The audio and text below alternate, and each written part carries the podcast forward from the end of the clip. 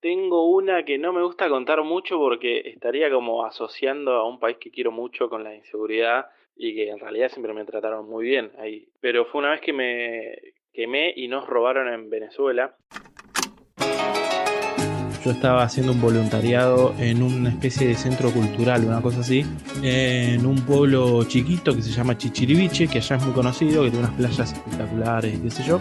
Éramos varios los voluntarios que pasábamos por ahí y quedábamos, quedaba el chico que estaba medio encargado, que se llama Mariano, de Argentina también, y yo y siempre alguna que otra persona pasaba o pasaban unos chicos que vivían ahí, chiquititos, que pasaban a jugar o a saludar o lo que sea. Y en un momento aparece un chico de nuestra edad más o menos, también venezolano, pero no de ese lugar, de otra ciudad que se llama Valencia, que estará creo que a 300, 400 kilómetros, y que había ido ahí a Chichiriviche buscando trabajo empieza a pasar cada vez más seguido por ahí, por el lugar. No nos conocemos, yo, era buena onda, eh, pero empieza a pegar más onda con Mariano. Entonces había muchas veces que iba a, visitarnos y se iba a caminar con Mariano, que yo, después volvía, no sé. Y parecía un buen pibe todo. Y la verdad que el lugar tampoco era muy seguro en el sentido de que se podía entrar tranquilamente. De un lado daba de un lado a la calle y del otro lado era una puertita con un, con un candado que daba a la playa. La cosa es que un día nos despertamos, nosotros dormíamos como en una especie, como en un primer piso, y un día nos despertamos y estaba del lado de la playa estaba, estaban rotos unos barrotes y se habían robado varias cosas, se habían robado unas computadoras. A mí la verdad mucho no me habían robado, me llevaron un, cargador, unos cables, una cosa así de, de, tecnología que yo dejaba ahí abajo, y la verdad que no sabíamos quién era. Y cuando llega la, dueña que solía pasar por ahí, Zulay, lo peor fue que a ella le robaron dos computadoras donde tenía, entre otras cosas, estaba escribiendo un libro hace años y tenía todo guardado ahí.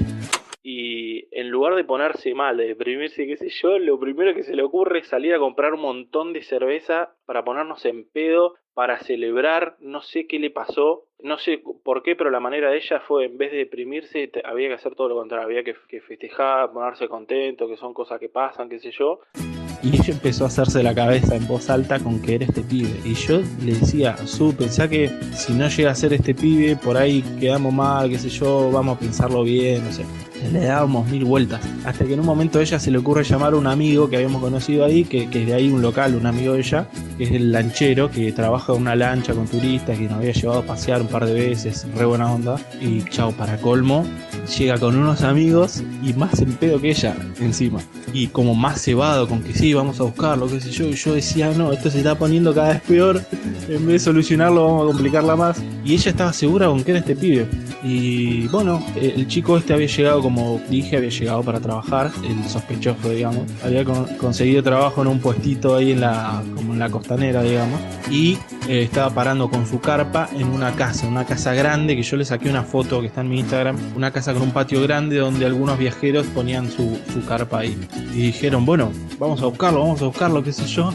Algunos nos quedamos y él fue con algunos a, a buscar no al chico, sino a revisarle la carpa, aprovechando que este chico estaba trabajando al final resulta que sí, abrieron la carpa del pibe este y tenía ropa que se había llevado del lugar nuestro, mis cargadores, mis cables, las computadoras. Encontraron todo, todo ahí, trajeron todo, incluso llevaron la carpa a la comisaría, le dejaron la carpa en la comisaría, después vinieron al centro cultural a devolver las cosas, seguimos festejando y una le digo, ¿por qué? ¿Y por qué la carpa en la comisaría? No, bueno, si quiere, si quiere recuperar la carpa que vaya a la comisaría y que explique lo que pasó.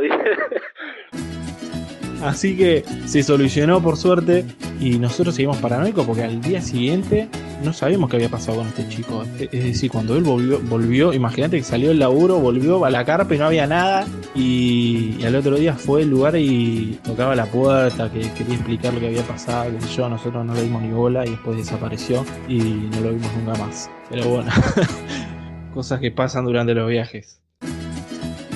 Esta fue una producción de Home Office. Encontranos en Instagram como Home Office Podcast.